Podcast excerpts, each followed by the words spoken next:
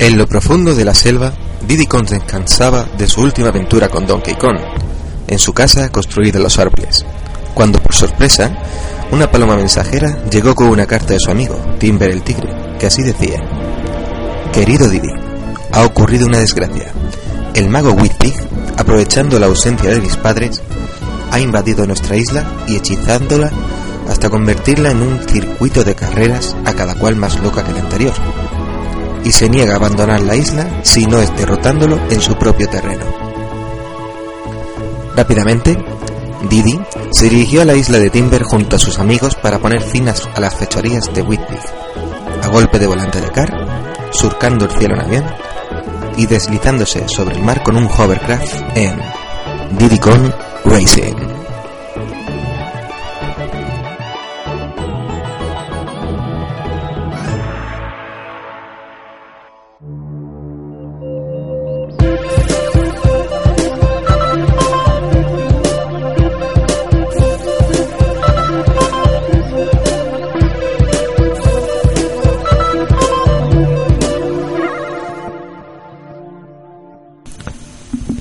Hola y bienvenidos a nuestro vecindario lo retro, Street of Ace. Yo soy Davis, fan de Sega desde sus inicios con la Master System y Sonic el Erizo. Jugón también de grandes RPGs archiconocidos como Final Fantasy, Illusion of Time, Legend of Zelda, etc. Y como siempre me encuentro acompañado por Lizard, nuestro DJ reptiliano, que hace que el programa siempre marche. Saludos. Hola, buenas tardes. Lizard es el gran luchador de los juegos de pelea, tanto clásicos como Street Fighter, como más actuales del estilo Black Blue. Recuerda que si al enfrentarte a él no estás a la altura, te mandará a tu casa al grito de... Vuelve en 10 años. Hoy además contamos con una invitada sorpresa.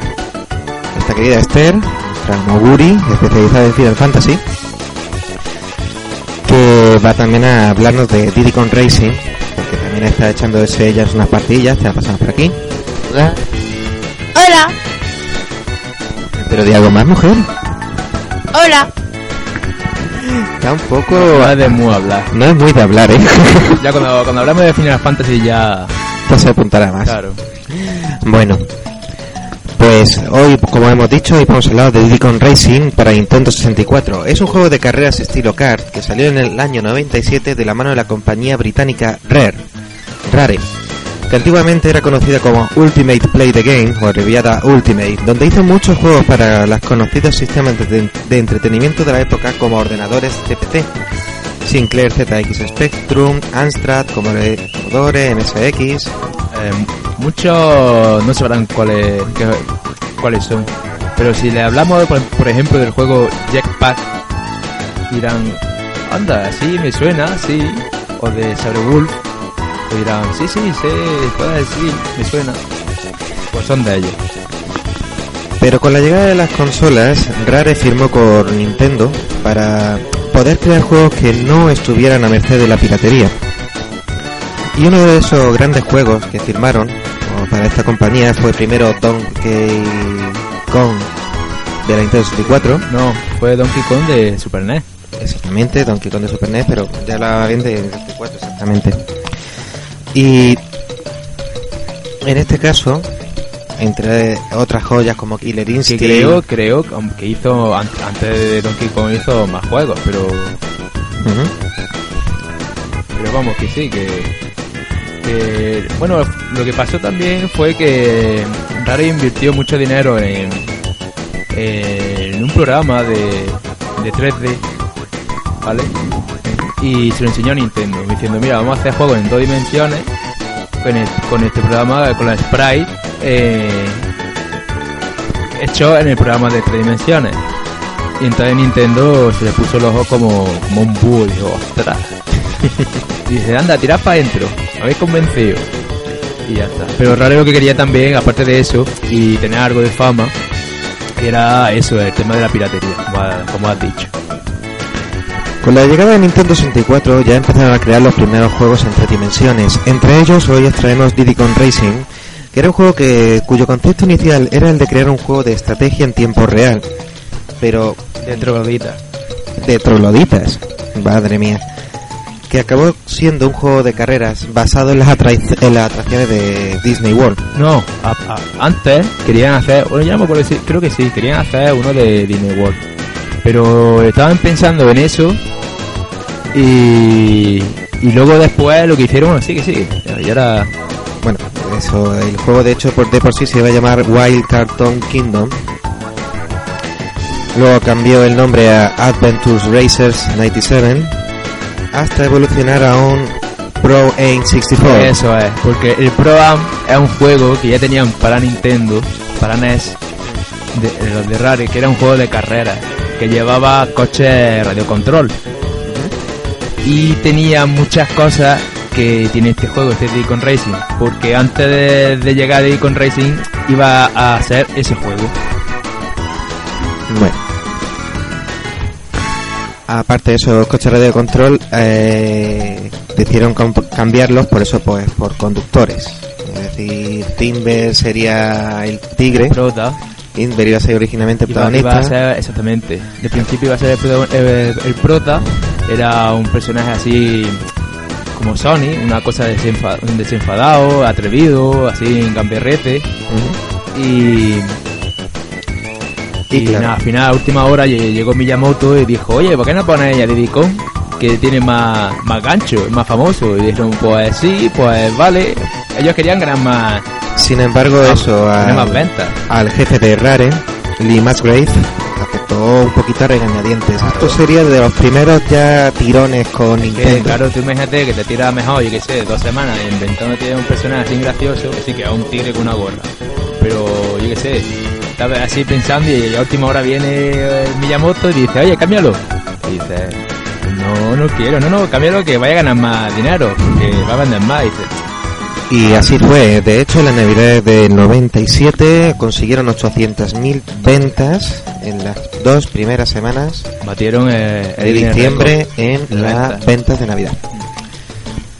Bueno, pasamos a la intro del juego, que destaca por su música, ya que conforme va presentando a los personajes, la música va cambiando a los instrumentos de la melodía.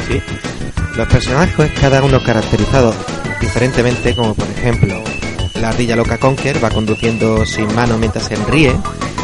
La torpe tortuga Tiptú va girando de un lado a otro hasta derrapar y estrellarse. O el profesional tejón Bumper va volando con un avión mientras le hace un gesto de levantar el pulgar en plan, ok, ey, como molo. Aparte de la música, los gráficos también dejan claro la calidad de este juego, siendo un rico modelado en 3D y texturas muy bonitas y coloridas. Todo esto usando, incluyendo el Expansion Pack que venía de serie, ya que Rare luego explotó la máxima potencia de la N64 con el Expansion Pack rojo. Los personajes van teniendo una... que aparece en este juego tiene una siguiente balance, basada en estas características. La primera, aceleración.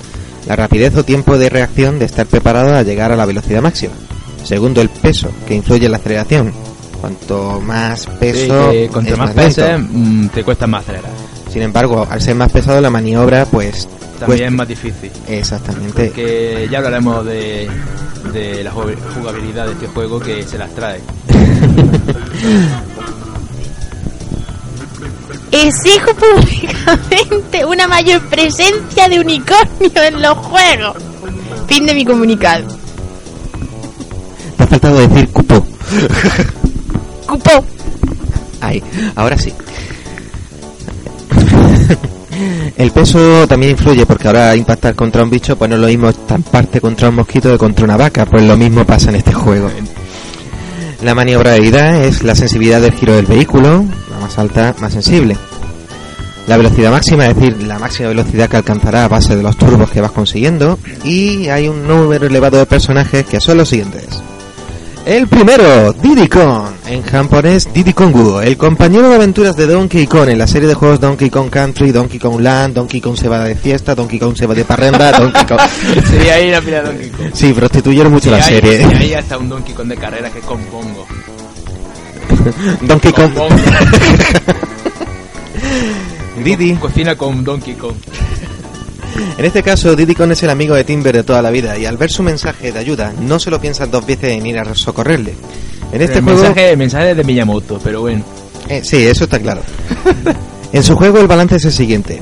correcta aceleración, peso, maniobra y velocidad máxima. Es decir, es el personaje equilibrado de este juego. Luego pasamos a Banjo. El oso bonachón creado por Rare. Es como Goofy. ¿Yo? que posteriormente en el 98 tendría lugar su primer juego, Banjo Kazooie, es decir, salió antes en el juego de Cars. Exactamente, porque estaban ya promocionando los juegos que iban a sacar. Estaban Es- ya promocionando, o sea, mm, es que ahora juegas, por ejemplo, a al Diddy Kong Racing de la Nintendo DS, que ha sido posterior al problema que tuvo Rare con Nintendo, Sí. su separación, y Banjo y Conker no están. Ah, amigo. Sí, sí, sí, ya sabemos, ya parece... tienen ya franquicia y tienen ya su caminillo hecho y en plan de no, bueno, pues en este caso, claro, aventurero 3D, que se tuvo su propia aventura como en Mario 64. Vale. Eh, Banjo, al ver a Didi recibir el mensaje de socorro, pues preparó su mochila y acompañó a Didi en su aventura. En este caso, Banjo sería un personaje de máxima velocidad, una correcta maniobrabilidad, pero bastante lento y gordo para moverlo. sí. Tema de huesos, de huesos grandes. Y bueno, aquí tenemos a Conker, la que acabó siendo la, ardilla mal hablada y... y borracha, Mal hablada, borracha, putera, ¿qué más? viciosa, Viciosa. todo lo malo. Todo lo malo. Aquí yo es que creo que ya iba con un viaje de azúcar hasta arriba y empezó a darle a más cosas duras. Ahora intenta, ahora intenta pillarte el juego ese de Conker para la Nintendo 64 y por 300 euros no se baja. Joder, hermano, es muy caro. Que dice, porque me lo pillé yo en su momento por 50. Exactamente, hablamos de Conker Bad for Day. Ese juego en el que Conker venía de estar de parranda y su novia le decía, oye niño, habíamos quedado, ¿te acuerdas? Y él para que compensarla se va a buscarla, a rescatarla. Por el dinero, se, por, por el camino se hincha de dinero.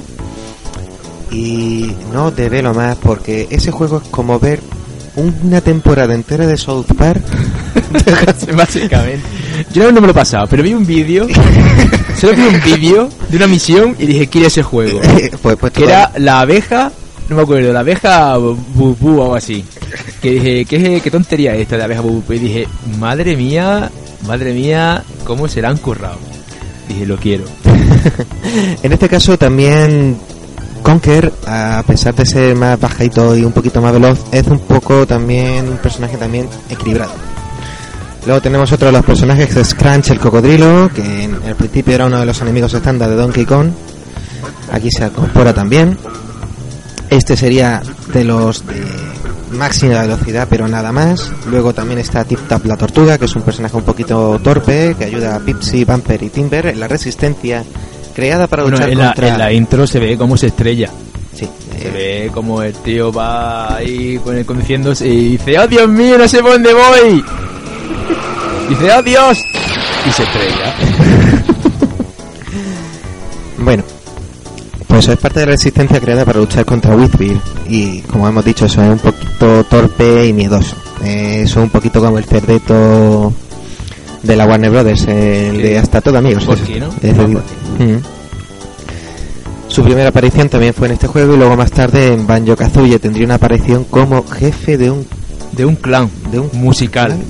En un pantano. Sí, sí, sí, en un pantano. Hay un, una- un huevo gigante en un pantano y hay una tortuga, como una estatua de tortuga. Entonces tienes que pegarle a la aleta. Bueno, hay un poco de spoiler, pero bueno, no pasa nada.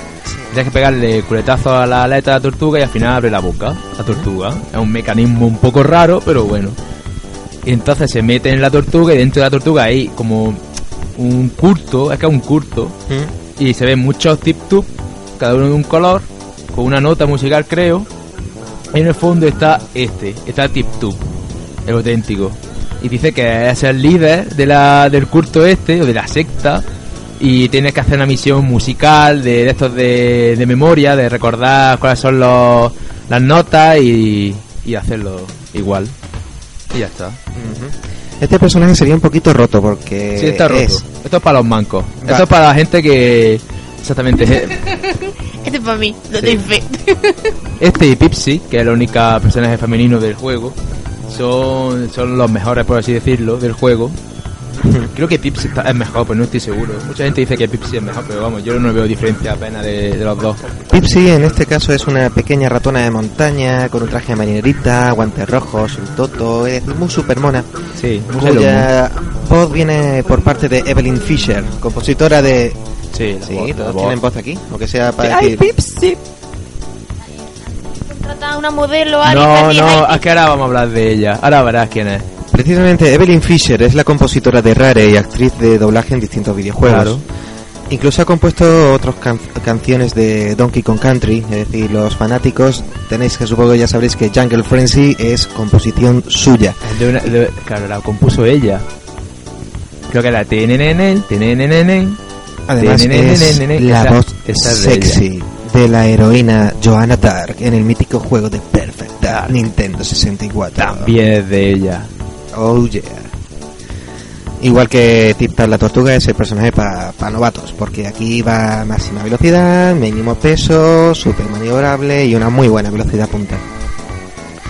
Luego al que iba a ser originalmente el protagonista, Timber el Tigre. Bueno, no, velocidad punta no tiene. Bueno, Los chiquitillos no tienen velocidad punta. Lo tiene todo bien, menos la velocidad punta. aquí tenemos eso, lo que te voy diciendo. Timber es el personaje también equilibrado, que estaba eso al que sus padres han dejado la isla a cargo suya mientras han ido de vacaciones y va y le intenta. Básicamente, niño, te dejo aquí a cargo de la casa. Ten cuidadico, ¿vale? Sí, mamá, sí. Fiesta. No me fiesta. No me montes fiesta que te lo tengo dicho. Mira la última vez lo que pasó. Y ahora se te mete un cerdo gigante. Mago. Del espacio. Exterior. Mágico. Un cerdo mágico del espacio. Interestelar. Exactamente.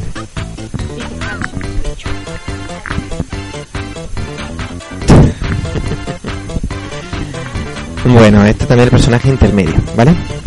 Luego está Bumper el Tejón. Es mi favorito. ¿Sí? Cuéntanos un poco de él. Pues, eh, pues eso. un tejón.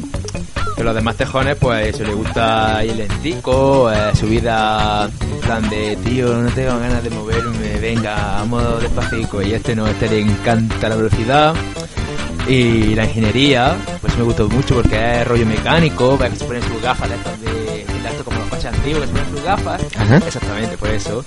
Y, y nada, pues estaba ansioso por, por, por, por enfrentarse a Wispy y ganarle la carrera. Bueno, el siguiente que Si, también... si te- alguien ha visto Loca Academia de Policía, podemos asemejar a Bumper como Huckleberry. Ah, vale, vale. El flipado de, de ahí. bueno, el siguiente también es otro de los héroes del juego que es Drumstick, Drumstick, perdón. Que es un piloto, es un gallo piloto experimentado de la isla. Y la gran esperanza de la isla de derrotar a Whitby, pero en una de sus carreras se fue a por tabaco y no volvió. Exactamente. Evidentemente, Whitby lo que hizo fue derrotarle en una de sus carreras y hechizarle para que fuera a trabajar para él. No, ¿No? te lo cuento lo que pasó. No te lo has pasado. pero Yo no me lo he pasado, te lo he dicho. Yo he jugado un rato. Lo convirtió en rana. Me convirtió en rana. Que una de las ranas, cuando. cuando Eso es secretos que vamos a decir más adelante, pero bueno, ya, vamos a decir, ¿por qué no? Va rompiendo ahí los. Eh, cuando lleva ya un, un gran número de, de- de globitos dorados, ¿vale? Sí, unos cuatro trofeos y 39 globos veo por aquí. Vale, pues cuando lleva esa cantidad, mm, cuando está en el lobby, en la, en la isla, que es donde va a los demás circuitos, o demás mundos, por así decirlo, mm, hay unas ranas eh, al lado de un charco de agua. Bueno, hay un gran charco de agua que rodea eso y hay ranas. Pues hay una rana que lleva una cresta roja. Dice, pero, pero, ¿qué demonios? Dice, voy a atropellarla. Dice, pero ¿por qué la rana no te ha hecho nada? Voy a atropellarla. Y la atropella. Y entonces pasa lo siguiente.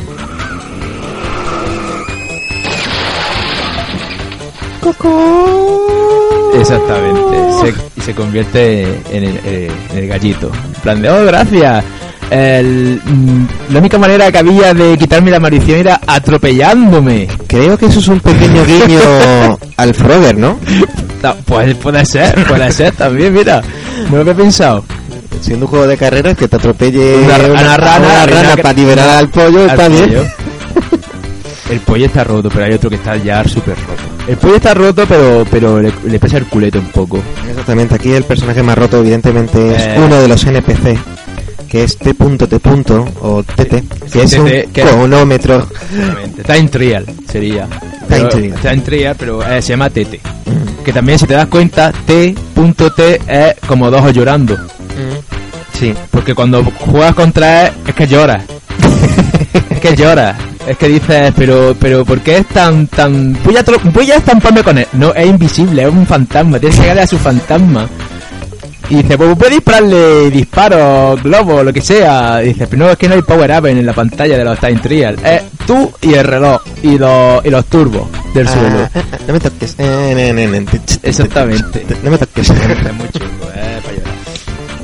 Evidentemente eso es el mejor personaje del juego. Para desbloquearlo tienes que superar a su fantasma en todos, todos los circuitos. circuitos, Todo. sin power up, solo zippers y su balance sería aceleración, peso, maniobra y velocidad máxima. roto. Todo, todo roto, al máximo potencia. Exacto. Eh, o sea, la- el peso es mínimo y el turbo es máximo y la maniobrabilidad todo al tope. Y ya pues siguiente, los siguientes personajes son Tag, que es un elefante azul con turbante y chaleco hindú, que sería el equivalente a un mago My friend. Ese, ese, ese. Hello, my friend. es su frase. Es su frase. Sí, siempre aparece tras una This is for you. Y te saca el globito. Sí, este sería el, para decirlo así, sería un poquito el árbitro de este juego, es decir, te va dando los ítems conforme vas ganando, esa, hace también de menú de opciones, Y luego acercas en la, en la versión de DS lo metieron. A falta del banjo y todo eso metieron a, a, a Tag. Pero que vamos, que era eso, que era el árbitro. Este no quería meterse, no quería malos rollos con nadie. Sí, ¿no? En plan, yo te ayudo, pero yo no hago nada. Yo no he sido. soy, soy como, ¿cómo era? Soy, soy neutral, soy Soy neutral. neutral, exactamente. Soy suiza, eso, soy suiza. soy neutral. Pero como tú has dicho, en la versión de DS lo incorporaron como personaje seleccionable. Y aparte a Wispy también lo metieron. O sea que Cerdo es un, es un pedazo de, de, de cerdo gigante de, de dos pisos. Mm. que Son dos pisos de cerdo. Mo- Montado en un car de una persona. Y lo meten en un car de una persona después. Lo- el- Vamos, vamos a... Se libra porque es mágico. Pues Y- este, Claro, es mágico y dice, venga, hago... Pesar, pesará por muy mágico que sea. O sea, hacer- no sé que sea de aire. Pero la magia... em, Eso es infinita. Bueno, el siguiente... El siguiente es Tricky el Trizop- Triceratops, el primer boss del juego. Que ya su nombre lo dice todo. Sí, Tricky. Tricky. Tricky, y digo, uy, Tricky, voy a jugar contra Tricky. Dice, pero qué demonios, pero, pero si sale antes que yo, Tricky. Eh, sí, es una carrera un poquito tramposa para derrotarle y luego desbloquearlo como personaje. No, De hecho, no puedes desbloquearlo a Tricky, Tricky es un boss. Los boss no se desbloquean. Ah, como estaba diciendo, vale, vale, sí, sí, Ah, te has colado. me he colado.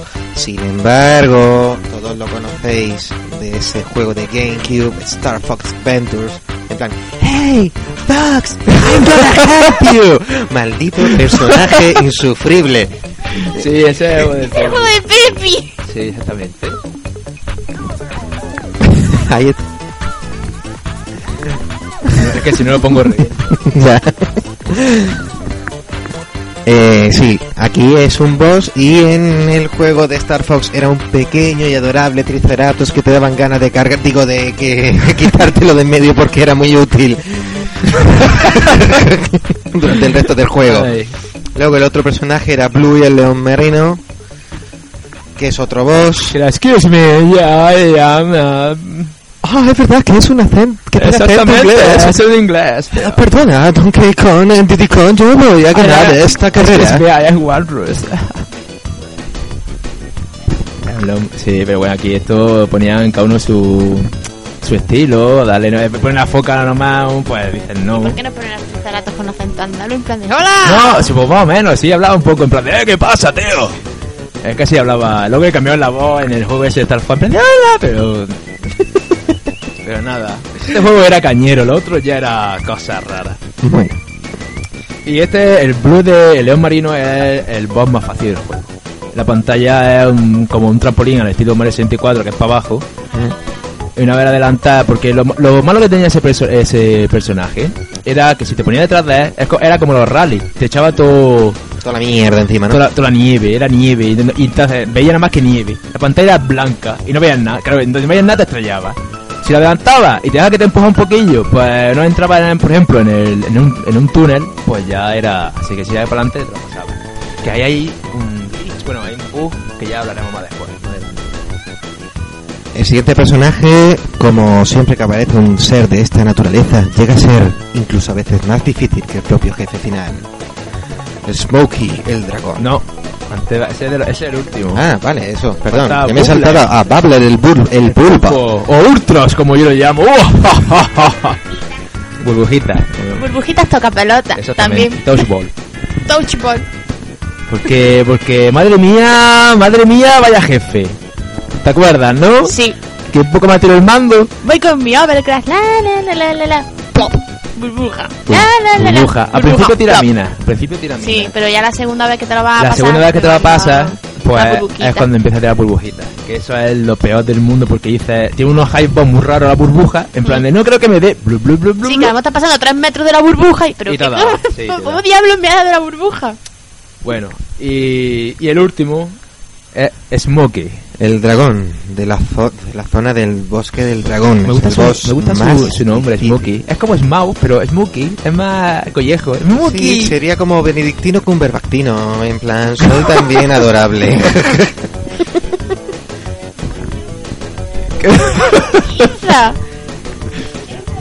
Con, con nombre que no es de dragón. O sea, me llamo No, es- Smokey. Smokey que es un mito. Un mito que es hecha por, por la nariz, por la boca. Un mito. Pero es un, es un mito. Un mito. Pero bueno, déjalo. vive- Imagínate, el, se- el, el hobbit, la desolación de un mito. Ay. Pues bueno, este boss eh, es la zona de, del- del el bosque de dragón y es antes de llegar al Whiskey. Y juegas con él, bueno, luchas contra él en, en avión. Y ya por último, With Pig o Wizard Pig, para que no entendamos. El antagonista principal del juego, que en la versión de DS podía ser jugable como tag, ambos montados en sus respectivos coches.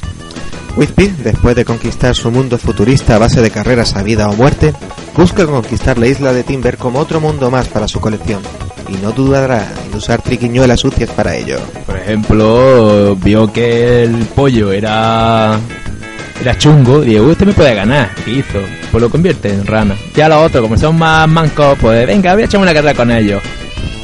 Pero no sabían que estaba yo jugando. Nada, nada, va sobra como siempre. Pero Rápidamente pasamos a la jugabilidad.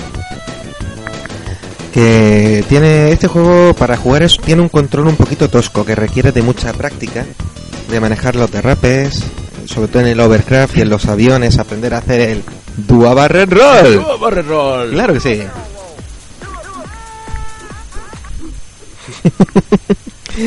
y sobre todo el sistema de palanca de la Nintendo 64 es un poquito tosco para manejarlo, ¿no? Y pasa lo siguiente. Los que hayan estado jugando a un Mario Kart, de la época era Mario Kart 74, pues claro, eh, eh, la jugabilidad es más fresquita, es más rápida. No hace falta pues, tampoco tanto en plan estudiarse tanto el personaje. Aquí es que si curvas, ves como, como tu coche se desliza hacia la pared. Y entonces es eso, es ¡Oh, Dios mío, Dios mío! ¿Cuánto bien? Y ya nada, y, atrás, y marcha atrás y todo eso. Pero para eso, Raleigh se dio cuenta de, ese- de que su control era tosco, era un ladrillaco de coche. No nada como el Carma- Carmageddon, pero, pero ya se, se iba acercando. Y que sí, sí, sí, de que eran bloques. Más tonterías. Y claro, con el botón R, pues podías deslizarte, aún más. Dices, pero es que esto no me ayuda, Rare. Dices, tranquilo, ponemos eh, la- el derrape a dos ruedas. Que eso sí, te hacía un giro muy rápido.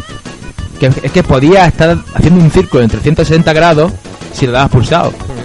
Entonces había curvas que era casi imposible, a no ser que frenara, era casi imposible hacerlas rápido. Entonces, si hacía la- el giro ese rápido durante un segundo o dos, el coche giraba hacia la dirección que querías tomar y ya está.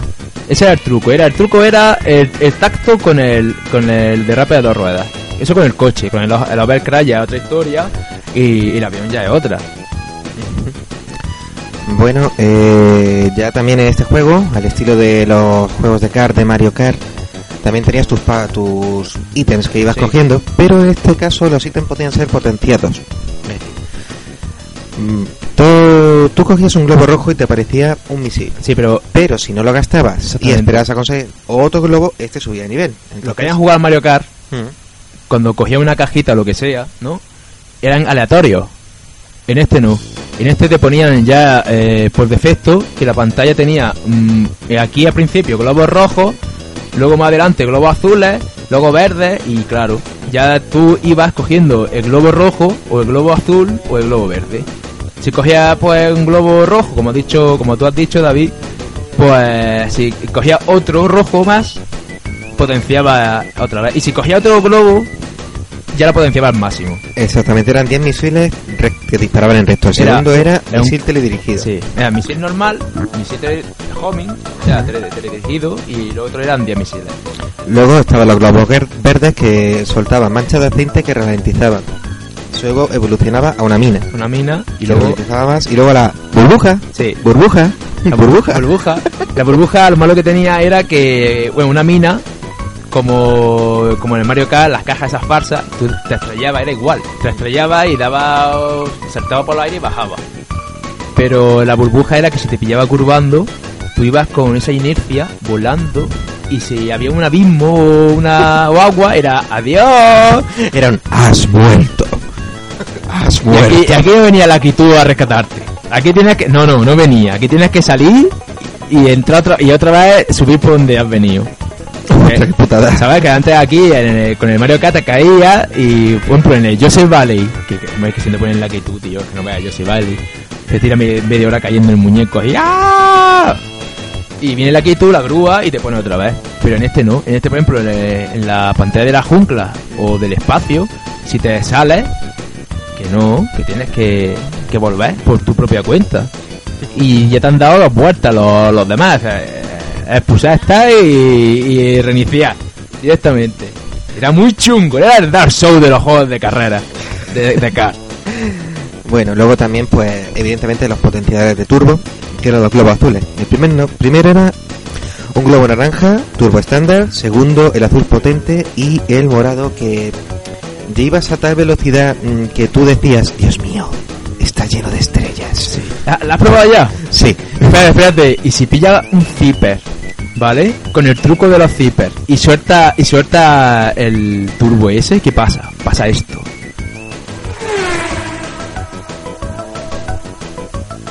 Adiós. Adiós a todos. No, te ponían. Los sonidos estaban muy chulos porque parecía un cohete que iba al espacio cuando le daba el turbo. Y la verdad es que veías como si llevaba a Diddy Kong, veías como el mono se topa- Era ahí el muñeco con la cabeza para atrás, en plan de ¡Oh, Dios mío! Y si tenía el valor de, de controlar eso, es que le movería Dios. Porque vamos, estaba muy chulo. Luego estaban los globos amarillos que eran el escudo, que se iba ampliando su fuerza y su amplitud conforme nivel. Luego estaba el globo arco iris, que era un imán. De primer nivel te acerca a un rival. De siguiente nivel te acerca un, al rival Sí, vamos, tú- rápido sí, y exact- aún exactamente. con Si- más amplitud. Si, si lleva el imán de los dos primeros, lo que hace es que tú vas hacia él. Tú le dabas y va hacia él. Al principio, el primer imán, pues no tenía mucha fuerza de que estás más cerca del rival. El segundo, si estaba un poquillo lejos, pero lejos, bien lejos, le daba y se acercaba. Y el tercero era el mejor de todos. Era el- la risa por la risa.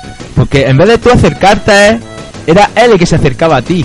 Entonces, si tú ya vas por la última vuelta y vas ya a llegar a la meta, si estás jugando a doble y va tu amigo delante y va a cruzar la meta, antes que cruce la meta y dices, no, veme aquí, muchacho, que voy yo primero.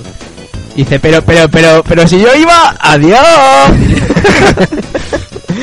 Y con eso se acaban los potenciadores.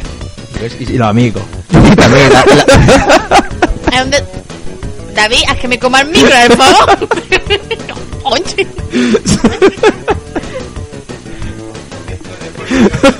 Sí, sí. Ay. Qué poca profesionalidad, David. Así, en estas condiciones yo no puedo trabajar, ¿eh? Una curiosidad, que como hemos dicho antes al principio, como el juego iba a ser eh, un juego de, de, de coche radio control, el ProAm, pues los cohetes, los misiles estos rojos, las manchas de aceite, ¿vale? Los zippers, que son unas flechas, todo eso estaban en el juego de, de NES. Si tú veas un gameplay de ProAm de NES, tiran cohetes. Sí. Que son los- No- los- son los mis- normalmente este tipo de cosas se reciclan. Por eso, por eso, estaban ya hechos y dijeron, mira, que solo han, que sí, que luego han ido haciendo más cosas, han puesto animales, pero iban a ser, el juego iba a ser de coches teledirigidos, el rollo cartoon.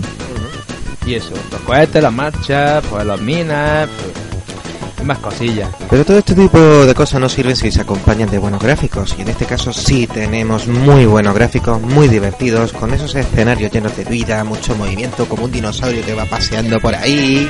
El dinosaurio. dinosaurio es que. El dinosaurio, es lo a mí es lo que más me gusta del juego, porque tú ves, vas en el circuito del dinosaurio, el dinosaurio va tan tranquilo. tin, tin, tin, y cuando tú te acercas, empieza a correr en plan de ¡Ay, que se me están quemando los ojos! sí, básicamente. Yo que fue lo primero que, que, me piqué. ¡Ay! Se va corriendo, en plan de ¡ay, Dios mío!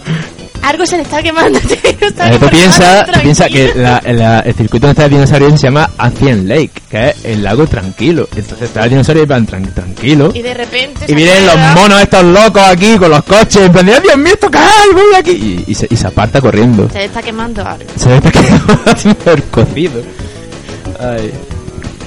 No, pero es eso que, por ejemplo, le está lo, lo, lo que me gustó más fue el, el modelado. El modelado, aparte de las texturas, que estaban llenas de color, eran muy diferentes todas. Muy llenas de detalles, llenas de detalles. mucho juego de colores, efectivamente. Exactamente. Y el modelado era rollo, pues eso, a mí me recuerda a, Como tipo cartoon, también, ¿no? Cartoon, porque era. No todo es igual. O sea, me quiero eh, explicar. Tú vas a jugar al Mario Kart y la grada es una caja. Sí. Es una caja, pues aquí, si hubieras metido una grada, hubiera sido no una caja, si hubiera sido mm, todo muy. eh, Sí, que si hubiera sido una caja... muy amorfa, no hubiera sido muy recta. Vale. Eh, de este tipo de modelaje tan cartoon, con ese lujo de texturas, luego se vería después en otros juegos como Banjo Kazooie, Donkey Kong 64 y por supuesto Conquer Bad for Day o Conquer y el Día de la Mala Polla, Sí. donde este tipo de diseño fue la marca que diferenciaba a Rare de otras compañías. Y por supuesto, esas melodías que Lo- pegaban lo me- lo mejor. los temazos. Mira, Esto como tú. Un juego tú lo puedes hacer con gráficos muy chulos y todo lo que quieras. Pero si no tiene una melodía mm, guapa, el juego baja a la mitad de puntuación. Ah, ¿Vale? Porque tú juegas un juego sin música y luego pones la música y dices, madre mía, qué cambio. Todo esto es. Y, lo, y bueno, pues eso, vamos a hablar de la música, que la música es una joya. Una joya. Y con, con mucho, mucho, son ritmos rápidos, mm, así, agra- agradables. Bueno, no te van a poner para unos dibujos así. La de fondo. Es- Pero son ricos en instrumentos, me lo gusta es que las melodías son ricas en instrumentos. anoto lo de Camela de fondo para una anécdota que cuento al final del programa. De los truenos, ¿no? No, Ha abierto un recuerdo doloroso en mi vida. Pero sí, esos temas divertidos, pegadizos y con acordes con la temática que iban desde temas es MIDI, navideños. todo es MIDI, de- del hardware de la consola. Que no es una cosa como la Play que dice, bueno, pues hemos metido hemos metido aquí la orquesta sinfónica de, de Berlín en un CD. Vale, pero es que aquí esto es MIDI, tío, y está sonando que dice, madre mía, cosa más guapa. Todos estos temas fueron, como ya hablamos antes, compuestos por Evelyn Fisher, la actriz de doblaje y, compositora, y no- y no- no David todo. Ahí Wise. está, ahí está. David Wise, que no me olvido, que no me olvido. Los, los temas de los circuitos, aparte eso, las canciones, pues el ritmo de las canciones subían siempre en la última vuelta de todos los circuitos, como el para para para para para. Y luego aparte tuvieron un sistema novedoso, no sé si se le ocurrió en plan, ah, vamos a poner esta tontería o lo que sea. El sistema de doble pista, ¿no? Exactamente. El doble pista o sí, doble pista. Ya que tú estabas, por ejemplo, había eran tres pistas, creo. Tres circuitos o tres sitios donde, donde usaban esa técnica. Y lo que consistía era por ejemplo, en la intro, en la intro de la que usa eso, que la canción lleva una melodía, en plan de ta ta ta ta ta ta, y lleva, por ejemplo, una, un acordeón, por decir algo, una armónica. Cuando pasaba un- otro personaje, pues ponían pues, una flauta o uno- uno- un xilófono, pero era la misma melodía. O sea, era, iba como cambiando, era la misma melodía, pero iba cambiando la- los instrumentos. O las pistas, de multipistas. Y también, por ejemplo, en la pantalla del circuito Border Canyon, cuando está fuera, es una melodía, y cuando y cuando hasta adentro sigue la melodía. Pero dices, bueno, sí, es, es, es normal, pero no es normal porque si tú pones otra melodía, notaría el cambio. Ese cambio brusco de pla. La otra, no, es que se integra a la perfección porque como van las dos al, al mismo tiempo, Sí. las dos melodías van al mismo tiempo, van a la vez. Lo que hace nada más es cambiar una pista de otra. Y también ocurre incluso la selección de personajes, que cuando estás con cada uno en plan... Na, na, na, y luego se escucha... Sí. Eso es una cosa muy chula y sobre todo en algunos juegos como ya se vio después en Donkey Kong 64 o Banjo Kazooie si te metes en una cueva de repente sonaba un poquito más intimista y era lo mismo y no cambiaba el ritmo, sí. no cargaba otra canción Parece tontería, pero da. Te da una vidilla así más. bueno, Era una cosa curiosa que te gustaba. y, Y para curiosidades, el CD, el, sound, el, sound- el soundtrack. exactamente Eh, la banda sonora de este juego salió en 1998 en Japón y tenía la, La forma, forma- de la cara de Diddy Kong claro eso es muy bonito pero muy poco práctico ya que algunos Claro. reproductores de CD no podían agarrar bien el disco En plan de no admitimos monos. Y de ahí que en todos los dispositivos de reproducción nuevos aparezca la cara de un mono tachado. En plan, No admitimos monos como forma de reproducción. Pero sí. ¿En qué tienda Loncha de Mediamar compras tú las cosas bonitas? En el Medial Monkey Mon Monkey Monk. sí, ¿no? tiene un, un mono muy simpático. Va deformado, pero es simpático. O el Frankie ese que lleva en el. Es su primo. su primo. Un mono, hecho, un, mono, un mono hecho en el paint. No vende nada el mono en el paint, ¿sabes? Madre mía. ¿Cómo Bueno. es, ¿Cómo es Frank? No sé qué. Paul Frank. Madre mía, el mono del, eh, Yo digo el mono del paint. Años y años de diseño. Oh, Por ingeniería alemana, empleando millones de dólares para sacar ese mono, ¿eh? en programas para hacer ese, esos efectos de gráficos. Sí. En fin, en fin. Sí, no, vamos, nos estamos desviando. Ya después de este análisis previo, en el que también deciros que en ese menú de opciones que tenía este juego, también hay una sección que es para escribir códigos secretos. Hay 21 códigos, os animamos a que los busquéis y los probéis porque cada uno es más importante que el anterior.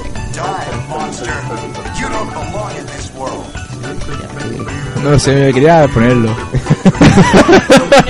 Aquí cuela. Un Die Monster, claro que sí. Die Monkey. Estamos en el cuarto, en el tercer programa, petardo. Die Monkey. Pues ya después de este análisis previo, ya por fin pasamos a la carrera. Yeah. Bien. Throw. Ha costado arrancar. Estamos en un juego donde todas las pistas están conectadas por las distintas regiones de la isla. Es como si estuvieras en el castillo de, de Mario 64, Sí. donde cada sección tiene sus ventanas que te llevaban a distintos mundos. Pues aquí es igual. Empiezas en el centro de la isla donde te recibe Tag, el elefante. La isla con la cara del elefante. Sí, el- Pintada a graffiti en la hierba. y, y luego resulta que era el cedo el que conquistaba la isla, ahora que no estoy pensando. Sí. Ya. Que, que por cierto, cuando te pasa el juego, en vez de salir la, la cara del cerdo, sale la cara del elefante. En oro. Me parece a mí que el elefante no El elefante, lo usa el- para que el conquiste elefante- todo el mundo. El elefante es el que quiere conquistar el mundo. Lo que pasa es que dice, yo me voy a pelear, yo lo... yo- my friend, yo lo que hago es que aquí... Sombra. que mueve los hilos. Sí, este es uno de esos malos tipo como Altair en Bomberman 64. Oh, me el juego al 100% y Me sabréis encanta. lo que digo. Me encanta ese juego. ¿Para qué coño? ¿Para, para, para qué lo, lo cambié? ¿Para qué lo cambiaste? ¿Para qué lo cambié? ¿Para qué? Si es que... Te pego. Ya, y me lo tengo que pillar otra vez. Bueno, Esas cartas doradas que, Son que hacían llorar. múltiples mapas y os lo vamos a resumir un poquito, ¿vale? Tenemos, pues nada más llegar te recibe el elefante y te da tus primeras indicaciones para que te dirijas a la región de los dinosaurios. O sea, tira para adelante. Tira para adelante y un globo. Ya está. Exactamente. Porque aquí, ah, como, intenso, como en Mario 64 estaban las estrellas que te, abrían, te daban acceso, aquí son globos dorados. Que luego se convierten en globos de plata, ¿vale? Que también te van haciendo falta para siguiendo, seguir desbloqueando el juego. Pero Globo de Plata ya es una cosa, cuando te hace, cuando te, te pasa la primera aventura, o sea, la, la- la historia, puedes mm, jugar, rejugar otra vez la historia, pero con los circuitos al revés. Sí, eso es la aventura. O sea, en plan, en plan mirror. Están las curvas para otro lado, está todo al revés. Bueno, pues y, lo- aquí, y los globos son plateados. cuando entras al din- Dino Domain, al reino de los dinosaurios, entras primero a Ancient Lane, que es la primera pantalla del juego. Es muy fácil, solo hay dos tipos de power-ups y hay un Diplodocus que es el que dice ¡Se me queman las papas! La papa. ¡Se me queman las papas! Luego pasamos al Fossil Cannon, un desierto, que pasas fácil, lo único que hay un T-Rex diciendo quiero comer, que solo pasea como atrecho. Y lo Eh, único... eh, no, pero es feliz. Es una punta es feliz. es feliz. No sé, no sé si está va hasta arriba de, de algo, pero es, es feliz. Sí, la hierba de la comarca de, de Dino Domain. Minutos después cayó el famoso meteorito que los destruyó a todos. Y no fue feliz. Luego está Jungle Falls, que son las que son una zona de cataratas. Donde Esa ya, la jungla, ahí donde empieza- se complica todo. Ahí empieza a complicarse la cosa, porque en el Fossil Canyon pues sí tenía el túnel, ¿vale? Que era una curva cerrada y decía, nada más entrar en el túnel te estrellabas. Decía, pero, pero bueno, ¿esto qué es? Tienes que entrar curvando. Pero bueno, esa era la única cosa difícil que tenía y no botibotes que tenía al final. Luego, Pero en la jungla es que ya empezaba con el puente y, y el túnel. puente sin bordes. Puente, que sin caes por los balates. Y no hay la actitud, ¿eh? Para ayudarte, ya lo he dicho. Como te caiga, la has liado. Luego está Hop Top Volcano, es decir, la primera pantalla de avión del juego en el que atraviesas una montaña de lava en la que la lava no sirve para nada. Es como agua. Exactamente. Es un avión ignífugo. Y el mono también, el que lo lleva. Ya después de conseguir los primeros retos, ya te enfrentas al primer boss que es Tricky, el Triceratops, que conti- compite contra ti en ascender rápidamente por la Es ladera de una una montaña, montaña. que es como, como un caracol, solamente. Es una, una espiral que cada vez, pues eso, empieza por la parte exterior y ahí llega hasta la interior. Es muy Interior. parecido a cuando subías la montaña en la primera fase de Mario 64, que estaba a Sí, lo alto parecido, el Ray Bomb. pare- parecido, parecido, exactamente. Luego te dice... Había, hay un, un, un recoveco, ¿vale? Un atajo, Sí, que al principio lleva tiene un zipper. Hay una hierba que, bueno, al principio te la puedes pasar y dices, ¿pero esto qué es? Uy, voy a echar para atrás. Pues ya el triceratops ya ha tirado para adelante. sí. Y ahí hay un atajo. Y eso, y aparte de que en, en la última curva de la espiral, al, al triceratops le pesa el culo, pero le pesa. Entonces ahí donde si ya has cogido un globo azul, no lo uses y úsalo hasta el final. Cuando llegue ya a la última curva, que ves que no puede, es, que no puede, es que va muy lentico en plan de, sí, que al principio es muy rápido, como ya aquí no puedo. Ahí es cuando tienes que darle al culo.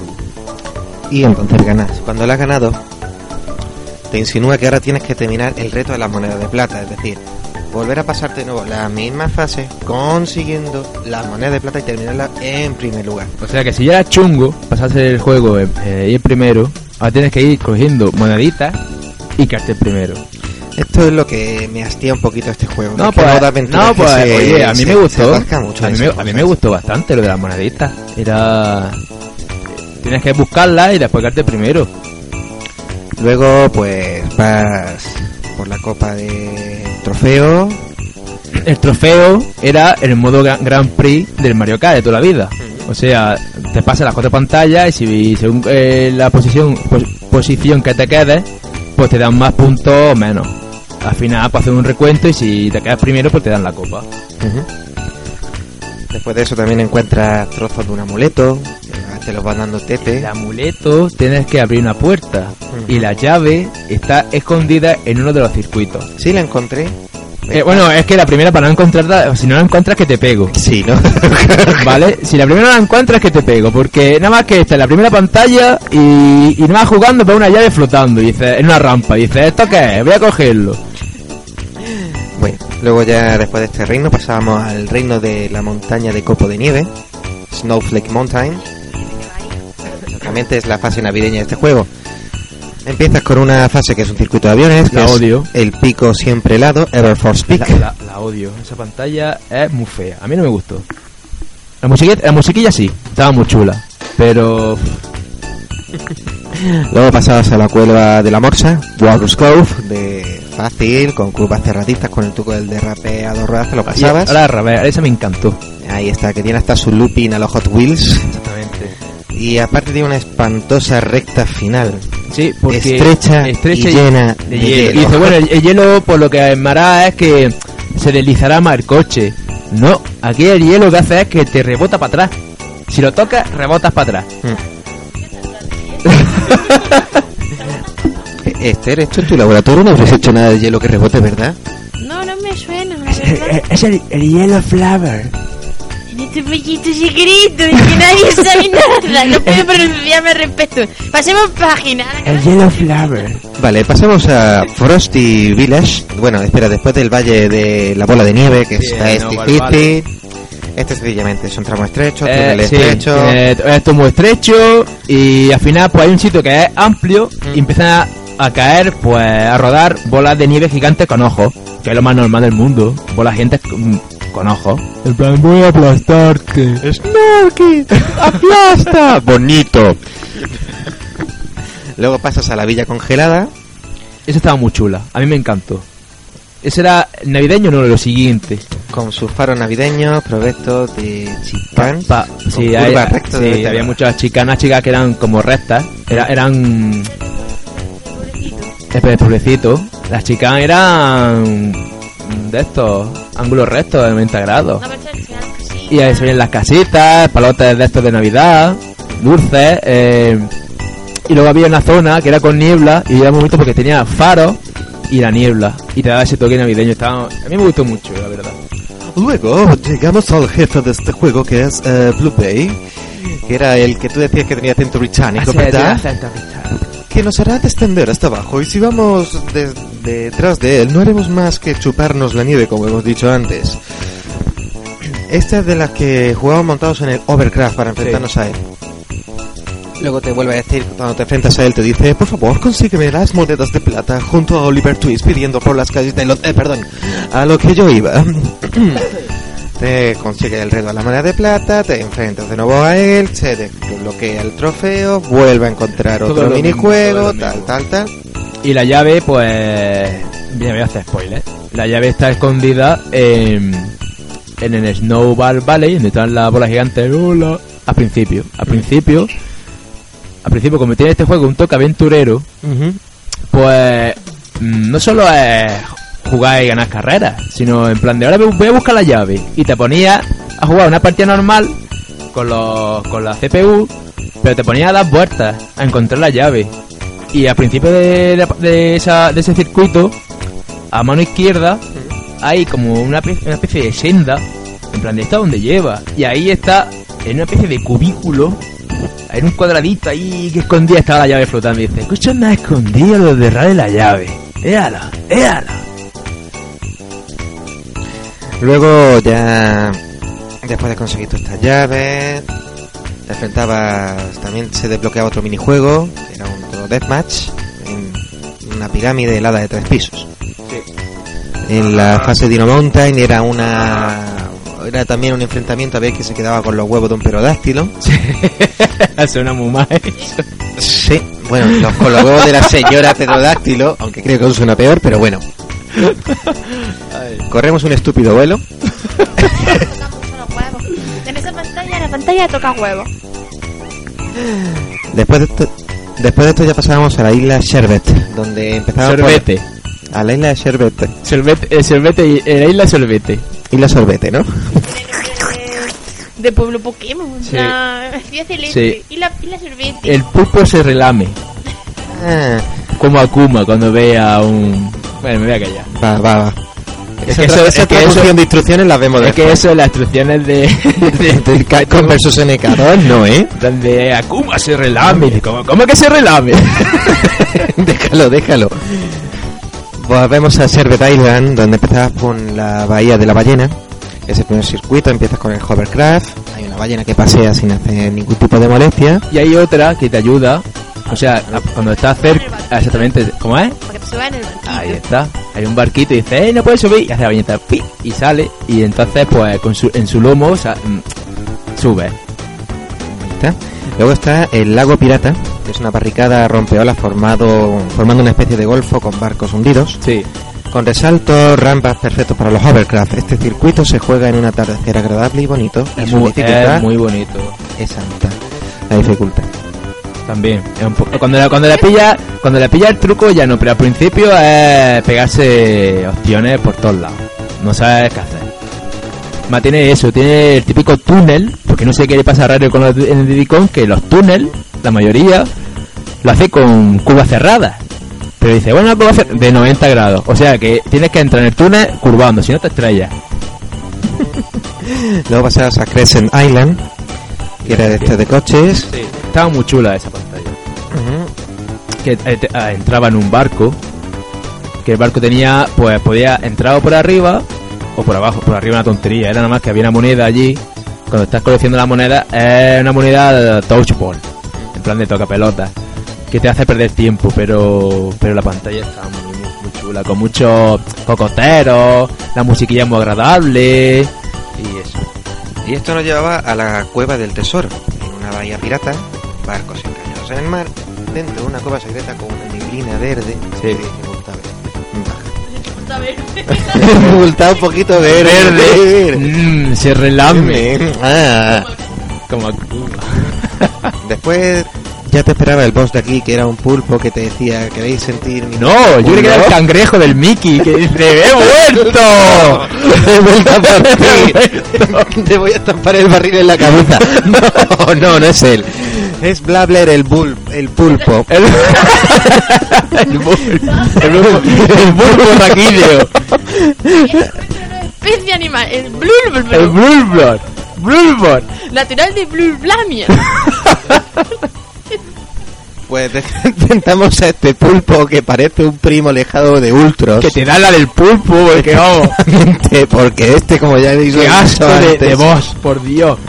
hay que ganarle a la carrera y encima está soltando burbuja. No, tira mina al principio. Tira mina, Tira mina. Dice, ya es complicado, pero es que lo dice, no se puede comprimar, eh, comprim- Complicar. compli- complicar más esta cosa.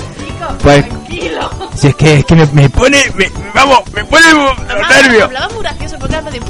Sí, ahora Una habla. mezcla entre el pato Donald y, y, y alguien con, con algo en la boca. Era una cosa muy extraña. Como hablaba. Pulpo, japonés, algo en la boca, yo lo dejo ahí. Sí, no vamos a hacer más comentarios al respecto de lo que puede tener en la boca el pulpo. Seguimos, pasamos a la siguiente zona. adquirir tintes verdes.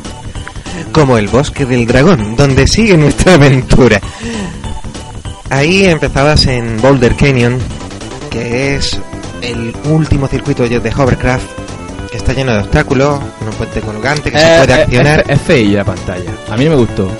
Es la típica, por, por ejemplo, los, como antes transportaban las maderas por los cañones, o sea, cortaban los árboles y lo, lo echaban por el río. Pues eso es. Eso es la pantalla. Exactamente. Puente, luego, puente lo- exactamente. que luego, luego te, te, te pegan un corte, en plan de, ¿pero esto qué es? Y te encuentras con, con un puente levadizo de un castillo, que si hay una campana ahí muy rara, Y voy a tocarla. La- Voy a- pasar ver- por ahí. A ver qué pasa si suena la campana. y hace clink, clink, clink y se eleva el puente. ¿Y qué pasa? Que los demás, pues, en plan de, ¿será? ¿Será? Y tú, ah, ah, ah.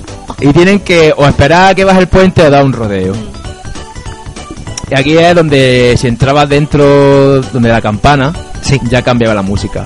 Porque tenías que tirarte por en plan de rollo aguas fecales, una cosa muy rara. Por las cloacas del castillo Sí, para una encontrar clo- otra una- zonas, ¿no? Exactamente, para entrar otra vez en la zona de, de los, de los Sí, troncos. eso lo probé yo en el modo circuito libre. Luego estaba el Greenwood Village. Ese me encanta. Ese, ese estaba lleno de, de detalles, Sí, colorido, eh, Estaba ambientado en lo que era una típica medieval. pueblo medieval, exactamente.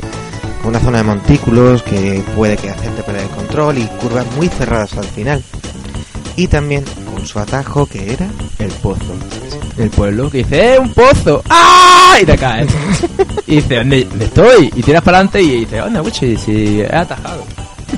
Pero tienes que caer bien, porque si caes mal, pega un tortazo y eso te ralentiza, bla, bla, bla, bla, bla, bla, y, y entonces te lo otro es una tontería. Tienes que entrar justamente frenando un poco para que con la inercia caiga, caiga y, y tires para adelante. Luego pasamos a una fase en la que te sientes Don Quijote, porque tienes que ir con tu avión atravesando los molinos, Los molinos. cual malvado gigante que no te deja con sus aspas pasar. Sí, lo- sí, pero sí, Pasar, pasar. sí, El estamos- jugo de naranja dejado la lengua Estamos seca. muy mal. Voy a tener que seguir yo con este podcast. Si no, ¿de ¿Dónde vamos a acabar?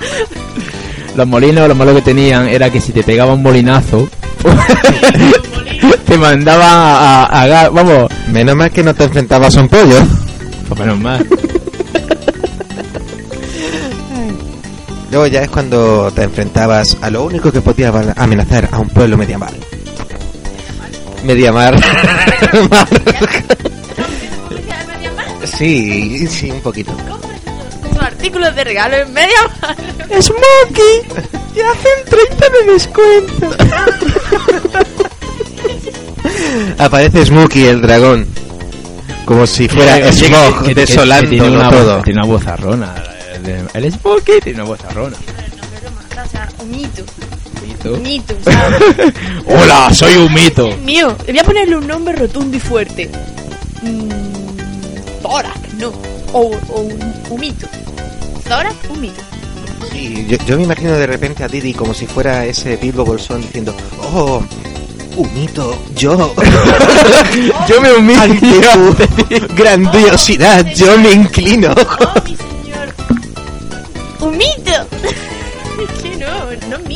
Los nombres. Oh Dios, creo que me ha gripado el coche y me huele a quemado. No, soy yo. sí, porque cómo fue el combate contra el Anda. bueno, la primera vez, ya con el pulpo salí descartado. Pero ya es que la primera vez dices, sí, sí, eh, el dragoncito, un mito, eh, es el más tramposo de todos. Debería llamarse Tricky. Mm, O, o- o Cheat. Porque vamos. Antes de que diga eh, 3, 2, 1, go a- al de 2, ya te ha llevado una ventaja de 3 kilómetros. El dragón. Pero dices, pero bueno, ¿pero dónde va el, el dragón? Y, que lo- y encima estás haciendo tú el truco de salir antes, como en los juegos de kart, que antes de que eso le das al, al acelerador y sales con un mini turbo, ¿no? Aún así no lo pillas. Pues bueno. Aparte dice, bueno, pues... A ver que tira, tira bolas de fuego. Sí, Lógico. sí, parece, fuego. sí, pues parece que le han hecho los del Mickey, porque eh, tira bolas de fuego a mansalva. Al principio te- te- creo que te tira una o dos, de dos en dos, de dos en dos o de, o de tres en No te va a tirar bolas de flores. Hombre, ya. O sea, yo, yo te traigo flores. O bolas de humo, se llama humito, yo qué sé. Bueno, al principio te tira, eh, te tira una, te tira dos, con mucho tres. Pero después cuando tienes que luchar contra él la segunda vez, es cuando dices, esto ya se esto es ya una crueldad intolerable. las bolas de fuego de 4 en 4. Cuatro, incluso cinco. Que dice, pon de paso. ¿Por dónde paso? Ya después de derrotarle, por fin obtiene el último trozo de amuleto y en una cinemática vemos como la cabeza de, Big, de Whitpig, que era una cabeza de piedra que hay en la isla, se abre mientras se ríe su boca. Y entonces entras con el avión para enfrentarte a Whitpig por fin. Por fin te enfrentas a Whitpig, el, eh, el cerdo alienígena mágico del espacio. No, hombre, el ce- ya no me también lo dice, Wizard Pig. Wizard Pig. O sea, ya. mm, Pero es que viene del un espacio. perro no te vas a encontrar. Ya, pero es que viene del espacio. ¿Pero qué fumaron esa gente para el malo? ¿Qué ponemos? Un cerdo. Un cerdo Mágico. tele- mágico de- ¿De- del de dónde? Del espacio. espacio exterior. Y todo. ¡Pues venga! cohete. ¡Viva el Brainstorm! No me quiero imaginar las salas de diseño y de Eso, lo un Brainstorm con, con Allí, eso tenía que. puestos de vuelta y media, que porque vamos. Allí tenía que haber neblina de polvo blanco, porque vamos.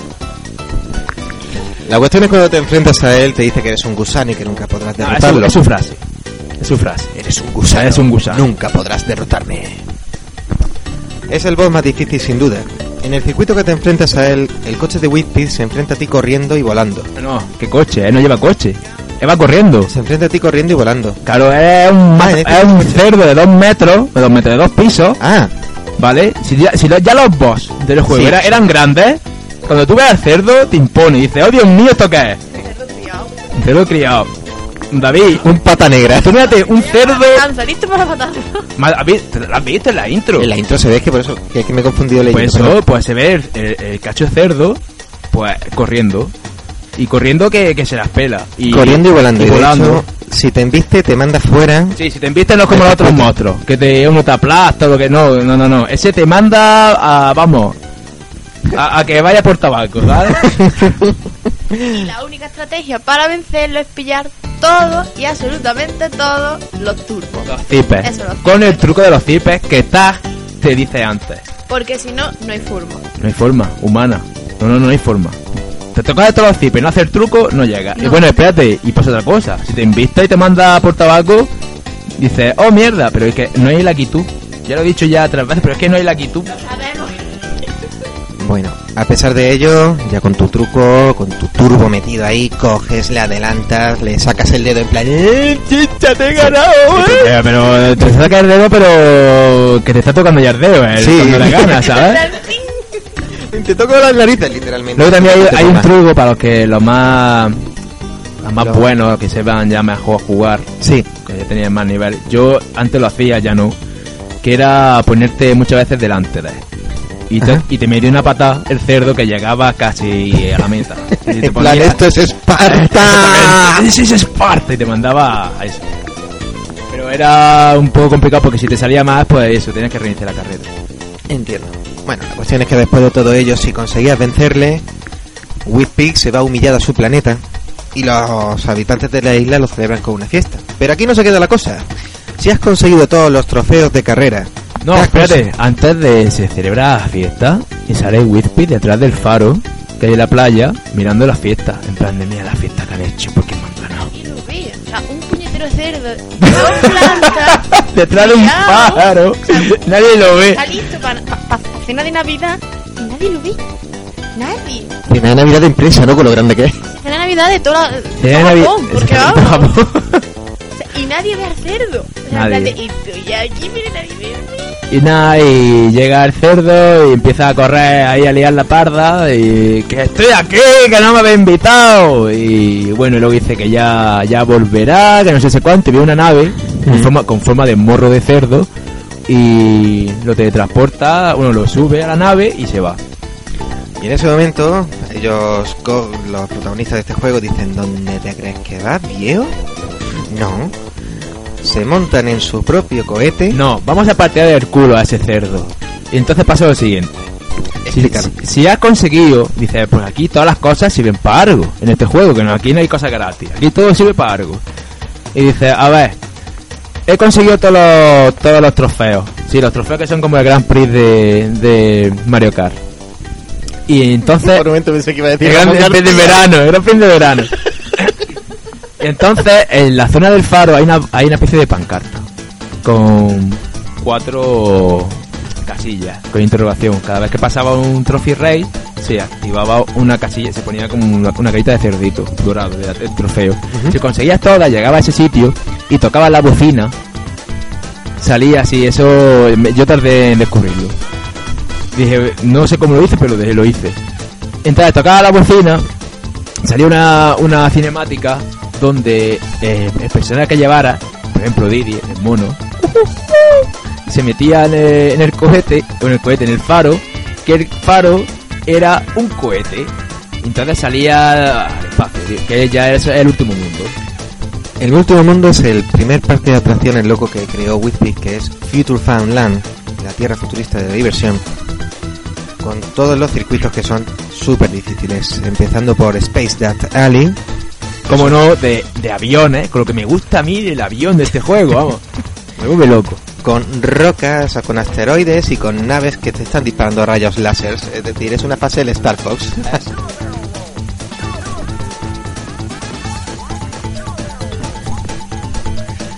Luego pasabas a la taberna de la luna oscura, Esa estaba más chula, esa sí, ¿ves? ese me gustaba.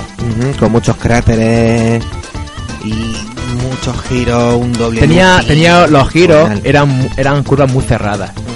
Si alguien ha jugado a la, a la- bueno, yo creo que sí ha jugado mucha gente, al Outrun, Ujú. pues se acordará de esas curvas de que se iba el coche a por agua, pues eso. Sí. Pues una curva así, eran muy cerradas y tenía también doble looping a los Hot Wheels. Estaba muy chula, la verdad. Luego estaba Star City, que era la ciudad de las estrellas. Era difícil, pero difícil, pero difícil. Porque había un tramo en esa pantalla que era.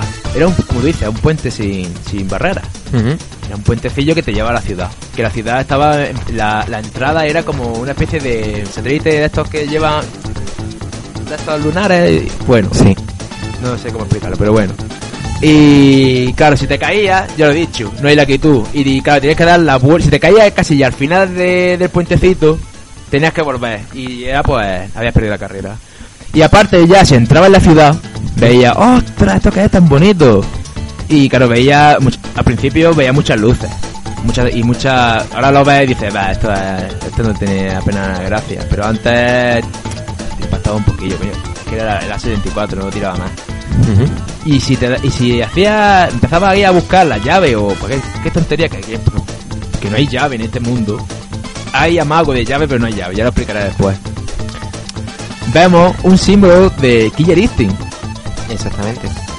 Hay dos logos ocultos, es el huevo de Pascua en este juego, que es el Killer Instinct en los edificios de la ciudad. Emulando la de la, la pantalla de Orchid, que era un edificio. Ahí está. Luego estaba Spaceport Alpha, Puerto Espacial Alpha, el último circuito antes de enfrentarnos al final boss de este juego. Es estrecho y lleno de obstáculos. Sí, era una pantalla de, de aviones. Que emula la estrella de la muerte Sí, a- cuando es atacada por Luke en Sí. su X. Ahí al final hay una parte que, que es piu piu piu, nada más que disparos por todos lados, disparos que aparecen de la nada. Y está pues eso, es emulando esa zona. O sea, es un cuadrado, un túnel cuadrado casi. No, túnel, no. Es cuando, cuando entra Luke para meter los misiles, Sí. pues igual. Con los cuadraditos esos de obstáculos y disparos por todos lados. Y aparte hay un sitio al principio de la pantalla del circuito que es un hueco, que ahí es donde se suponía que iba a estar la llave de los retos. Ah, amigo. Está muy chulo. Luego aquí, antes de enfrentarte a Whispy, tienes que volver a pasar todos los circuitos con las monedas de plata. Y esta vez ya si te enfrentes a él. Pero el muy petardo... La lla- espérate, para entrar antes al malo, al malo final, te va a haber hecho todos los retos, porque te exige tener el amuleto del reloj. Que solo se puede conseguir haciendo todos los retos de lo del huevo de dinosaurio, eh, el de Match de la pirámide de hielo, el de Match del lago que no lo hemos hablado, de- del malo del lago, de la luna no sé qué, luna llena o así se llama. Madre mía. Y eso es que, que son muchos, son muchos, sí. Y no, son cuatro, te pasas los cuatro y te dan el amuleto. Y ya llega al malo final. Entonces te enfrentas a Whispy y ¿cómo fue ese enfrentamiento? Cuéntame. Pues al principio lo pasé mal. Eh, porque ya vi que era de, de aviones. Vi que aviones y dije, ¿por qué otra vez de aviones? ¿Por qué? Y bueno, si ya el tío era rápido corriendo, pues esta, esta vez va en un cohete montado. En un cohete. Pobre cohete. Pobre cohete, exactamente. Y la verdad que al principio me costó un poco, pero me lo pasé. Me lo pasé y di gracias al cielo. Y la verdad que la pantalla está, es más fácil que el primer enfrentamiento. El primer enfrentamiento es, es una prueba que dice esto es, eso es para un, para un crío, para un crío de 10 años de, o de 8. Eso. Es- Pues aparca el cartucho que no juego Sí, sí, sí, sí, era, vamos, ¡Quémalo! ¡Papá, era, quémalo! eran muchas horas, es como el Zelda 2, te pones a jugar Zelda 2 un crío de 5 años y te, te lo tira a la cara, ¿vale? En plan de, en plan de, papá, me está, me está minando la salud y te lo. Y bueno, pues también la pantalla estaba chula porque bueno, tenía, se ve que ahí había conquistado él, tenía su cabeza de, ese busto, esa cabeza de cerdo, ¿vale? Con los ojos rojos.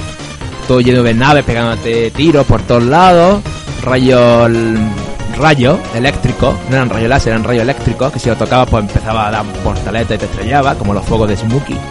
Y luego aparte había una, había una, una parte que era antes de llegar a la meta, que era el trono de Whispy. Y el trono de Whispy, de Whispy estaba mm, como protegido por una barrera eléctrica que si, si la tocabas pues obviamente te iba a través lo mismo que el fuego y todo eso. Lo que pasa es que si ya la estrella de la muerte esa había tiro, aquí era mm, una carnicería gratuita, era tiros por todos lados. Es decir, voy a seguir recto y voy a, a- a cerrar los ojos. Y si llego vivo, eh, pues bueno. Sí, sí, que tú no lo has visto, David, pero es que eso era acojonante. Eran tiros por todos lados. Luego ya cuando te las pasábamos unas cuantas veces ya sabes que en una ruta ves un hueco cuando los disparos no te dan y dices, bueno, bueno, voy a tirar por aquí. Pero al principio que había ese, decía, pues, ¿dónde tiro? Y nada más.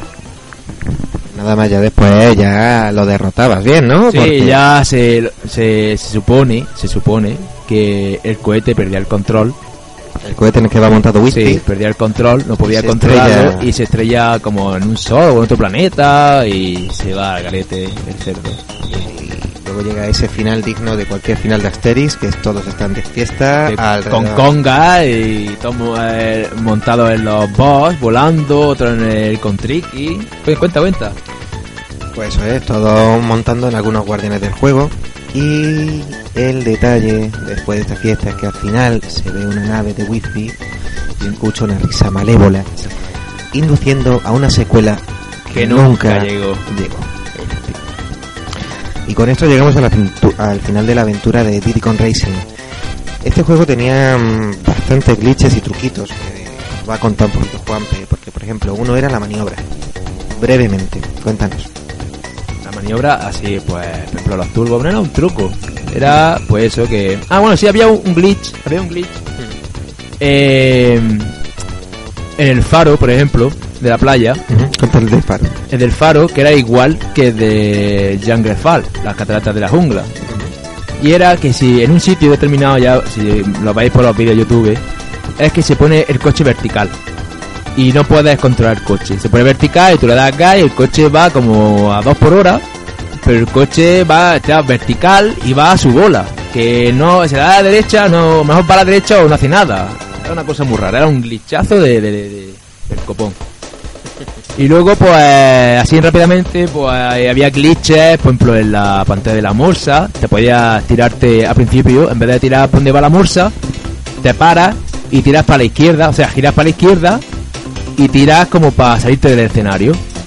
Había un glitch, era que había uno, una pared que no, no tenía colisión, la atravesabas y si y bueno y llegaba a un sitio que era como el aire que ibas cayendo cayendo cayendo y no sabías por dónde caía. Si- y ya llegando casi al final entraba otra vez dentro de la pantalla pues te habías comido media pantalla. El- y bueno si ya era fácil pasárselo pues bueno, todavía más fácil.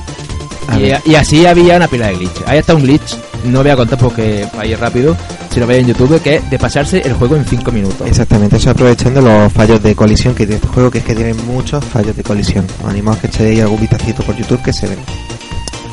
Casi todos son con el avión haciendo el dúo barra roll, ¿vale? Que lo hace, que le das dos veces al botón y hace de, A uno de los dos laterales de y lateral y te hace, y te hace el dúo barra roll. Y haciendo una velocidad adecuada, si te pasa no sale, tiene que ser esa velocidad. Y entrando en esa zona de colisión, Sí. pues se pasaba la pared por... por Se pasa vale. Pues ya con esto hemos terminado de ver las cositas de este juego. Este juego, pues claro, diréis, es que había un montón de juegos que era este estilo, es decir, el primero de todos, Mario Kart. Mario Kart fue el pionero y el padre de todo. Exactamente, todos estos juegos de vamos a coger a protas conocidos y hacerle juegos. También Sonic le siguió la estela con... Bueno, el Mario yo creo que sacó- sali- salió el Mario Paint, el Mario Cocina Mario Baseball, Mario, Mario DDR hubo también. RPG. Ese tuvo grande éxito, la verdad.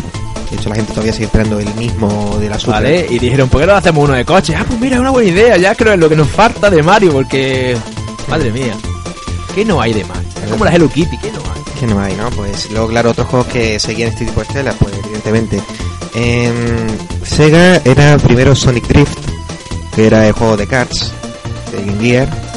Y el único que de verdad, y es actual, y se puede comparar mucho al Diddy con Yo, Racing, la verdad que mm, hubiera deseado que en Mega Drive hubieran hecho un Sonic Drift. Al estilo. Sonic Drift. un Sonic Drift. En modo 7. ¿En modo 7? Exactamente. En modo 7. Era difícil porque modo 7 tiraba mucho del chip de Super NES. Claro. Bueno, podían haber hecho un outrun tiro tipo Sony. Sí, no, el Sonic Drift básicamente es un eso. Juegas. Luego lo único que hizo Sega más parecido ya es, nos tenemos que remontar a esta actualidad con Sonic and All Star Racing Transform, porque es el único juego que tiene circuitos temáticos, junto que cada personaje lleva tres tipos de vehículos. Bueno, y aparte nos ha hablado de que Rare, aparte del juego que no salió, ¿lo hablamos ahora o ahora después? Rápido, sí, dilo. A ver, Rare, después que iba a hacer una secuela. Que iba a ser Donkey Kong Racing, no Diddy Kong, Donkey Kong Racing para GameCube. Cosa que al final, pues, no salió. Y bueno, hay un vídeo por ahí que salió en un E3. Ah, una... Hay, sí, no, no una beta, fue un vídeo. Como el vídeo de Final Fantasy para Nintendo 64. Ah, sí, como ese de Final 7 para Play 3 y que tampoco han sacado fina para Play 4 y la gente está queriendo la cabeza de Square Enix en bandeja. Queremos el Final Fantasy 7 y el 8. Pero reversión HD, no en descarga como la han sacado, que la gente se quedó con cara de vete ar carajo. Bonito. Pues, pues que iban a sacar el Donkey Kong y en vez de coger coches iban a coger animales. Por ejemplo, la, la avestruz, el rinoceronte, eh, todas esas cosas. Y al final no salió. Porque ya fue cuando Microsoft dijo, ven para acá, hombre, ven para acá, Rare. Con lo, bien que iba Rare con el, Nintendo, ¿para pa, pa qué se fue? ¿Para qué se fue? Bueno, esas son las cosas que pasan. Y, y eso, ya, bueno, y aparte, antes del Donkey Kong Racing, hizo otro, que fue creo que fue de lo último. Fue el Mickey Speedway USA. ¿También es de Rare? Sí, es de Rare, si no más, se nota un montón que es de Rare. Mm. Los otros que tenemos en la lista son... Yo lo veo más soso, ¿eh? Fue un Kong Racing soso. Tienen mejores gráficos. ¿Y cangrejos tiene? Como que cangre-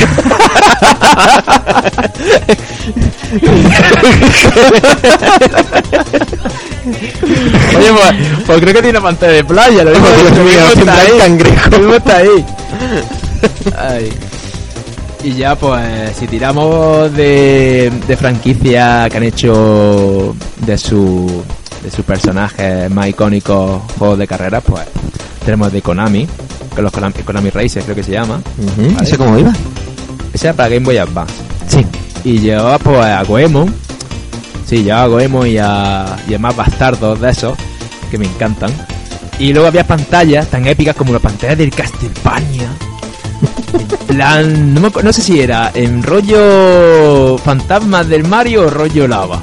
Ya no me acuerdo. Supongo que sea en rollo fantasma porque la lava no pega en Castlevania, ¿eh? No me acuerdo, eh, tengo que echarle un vistazo. Pero está, a mí me gustó mucho ese juego. Y luego tenemos, por ejemplo, el Chocobo Racing. Oh, sí, sí, sí, sí. Chocobo Racing. ¿No lo Nunca? ¿sí? Nunca jugado, ¿Nunca has pero jugado? sí. Eso, eso es un cáncer de juego. eh. A ver, eh... Ahí, para que te saquen un chocobo pixelado del Final Fantasy 1 de decir, esta gente está muy enferma. La verdad que pasé un juego patatero, mm, estaba, era muy entretenido, me gusta también. También LucasArts con su es- eh, Star Wars Racing, Wars pod- Racing. con la carrera de vainas. Sí, ese dio mucho el pelotazo. Ese estaba muy chulo. Y empecé que jugaba era- sin limitación era- de frames era mejor todavía. Sí, Pero para eso, para limitaciones de frame, te juegas al F0. Pero el, F, el, el F0 Frade, ¿qué es esa mierda? ¿Qué es esa mierda? ¿Qué me estás contando?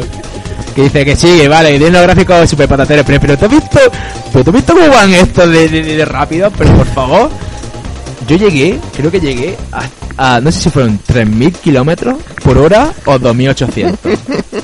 Yo no, yo no veía nada. Yo me acuerdo que la nave, es que me gustaba mucho el juego porque cuando llevaba a esa velocidad, la nave salía despedida para arriba. De la fricción de la.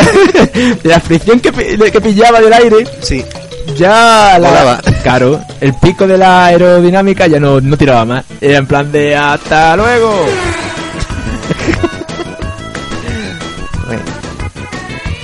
Y bueno, pues aparte de, de eso, pues luego tenemos los, eh, los, bueno, el Stone Racer el Wacky Wa- Wheels. Wacky Wheels, que de, de, Esos de te venían- exactamente, ese juego que te venía con el periódico los domingos. Sí, oye, decía a mí me papá, gustaba. Papá, ten Tú 20 pi- tú dólares, piensa- me compra yo- el yo- juego que viene con el periódico. Claro.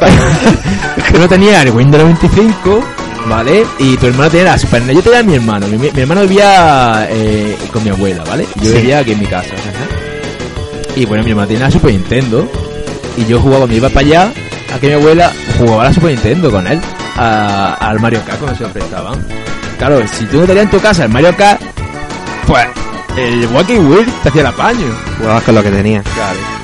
Luego ya pues tenemos el Crash Team Racing, que ese se fue ya eh, Mario Kart, pero potenciado Para ya la Sony. Claro, la aventura ya potenciada al máximo esplendor. PlayStation. Recordad que PlayStation hace poquito ya ha cumplido sus 20, 25 años. Sí. Se está celebrando aniversario todavía. Y bueno, ya tenemos Mod, Na- Mod Nation, Mod Nation, sí. Mod Nation y Nation. otros tantos más. Luego hablamos de la versión de DS, por favor. Ah, La versión de DS era patatera, no lo siguiente. vaya por Dios. Sí, porque aparte de lo tener los personajes eliminados, como Banjo y Conker, que sí que metieron a Taje y a Cerdito. Y creo, Sí. y creo que metieron hasta Donkey Kong, no, no estoy seguro. No, metieron a Dixie. Dixie Ah. A Dixie Kong. A sí con. Dixie Ah, Kong. a la mona. Y pantallas, sí metieron más pantallas nuevas. Pantallas como la de la Jungle Frenzy Sí. y cosas así. Y, y ya está. Y los bosses no eran tan, tan chungos como la versión de 64. El 64 era para hombres. Era, Pa- era pa pa- machotes. Era para hombres, la verdad. Bueno, pues ya con este breve repaso esperamos que os animéis y también probéis un poquito el juego. Yo soy sincero, yo me quedé un poquito en la aventura y he probado las carreras porque Sí. para mí lo que pasa con los juegos de carrera es que para que sea modo aventura tiene que tener algo que me enganche de verdad. Porque a mí normalmente un juego de carrera es algo de picarme con un colega, echar unas risas, pero no para pasarme una aventura yo solo. Eso no, no me tira Eh, mucho. Yo te digo una cosa. Yo cuando, cuando me pillé el juego. ¿vale? A mí me gustó mucho que tuviera modo aventura. Porque yo me voy a pasar el Mario Kart y el Mario Kart es de risa. Sí, Mario Kart es- ¿El Mario Kart te lo has pasado? en 40 Eh, no, no, es que nada más que de primera tienes ya todos los circuitos ya hechos. desbloqueado. Es que es un juego para echar la pachanga con No, los no, colegas. te, Está te lo, te lo pasas, te consigues todas las copas de oro y sí, te se activa el modo mirror también, Ajá. ¿vale? Te pasa el modo mirror y se acaba el juego. Que sí, que es como te dices, pase la pachanga, el modo este de más son un panzón de reír, pero el modo aventura se echa de menos un modo aventura más más espeso, más que con consistencia, que que este es lo que sí ha hecho. Y nada, y si, y si te quedas con ganas, pues te pones a mirar glitches. Como el Titi Bouncing, por ejemplo, y cosas así, el coche vertical, eh, la falla de colisión, de colisión y tal. Pues yo creo que ya con este breve repaso Damos una nota ya, ¿no? hemos, eh, hemos dándole nota final. Para mi impresión, un juego que merece la pena echar una pachanga con los amigos, pero para el modo aventura no me termina de llamar. Esther, A mí me gustó, lo que pasa que como yo soy muy torpe con los juegos de carrera, yo creo que no me lo habría pasado nunca. Sobre todo la fase del cerdo. O sea, eso hubiera sido para mí un imposible, pero un imposible. Todavía estaría yo aquí. Pero bueno, está muy gracioso.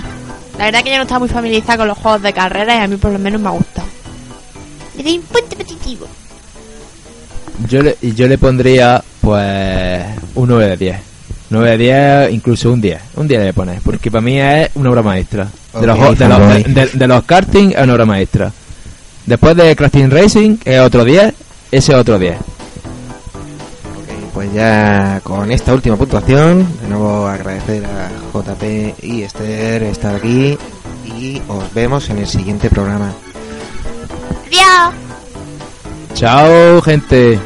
Cuidaros y volved a pasar todo el día con nosotros en nuestro vecindario de los retro.